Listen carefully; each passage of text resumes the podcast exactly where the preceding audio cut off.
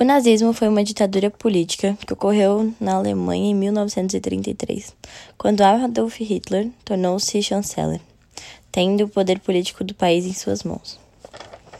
Em 1923, numa tentativa do golpe de Estado, Hitler foi preso.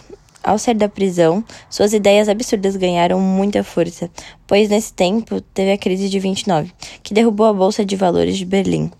Com a economia alemã cada vez pior, partido nazista ganhava cada vez mais apoiadores, pessoas que acreditavam nele como sua última esperança. Para tudo isso, ele ficou tão popular que foi nomeado chanceler da Alemanha. Hitler conseguiu reerguer a bolsa do país e investiu na, na força militar, até que ele invadiu a Polônia e deu início à Segunda Guerra Mundial.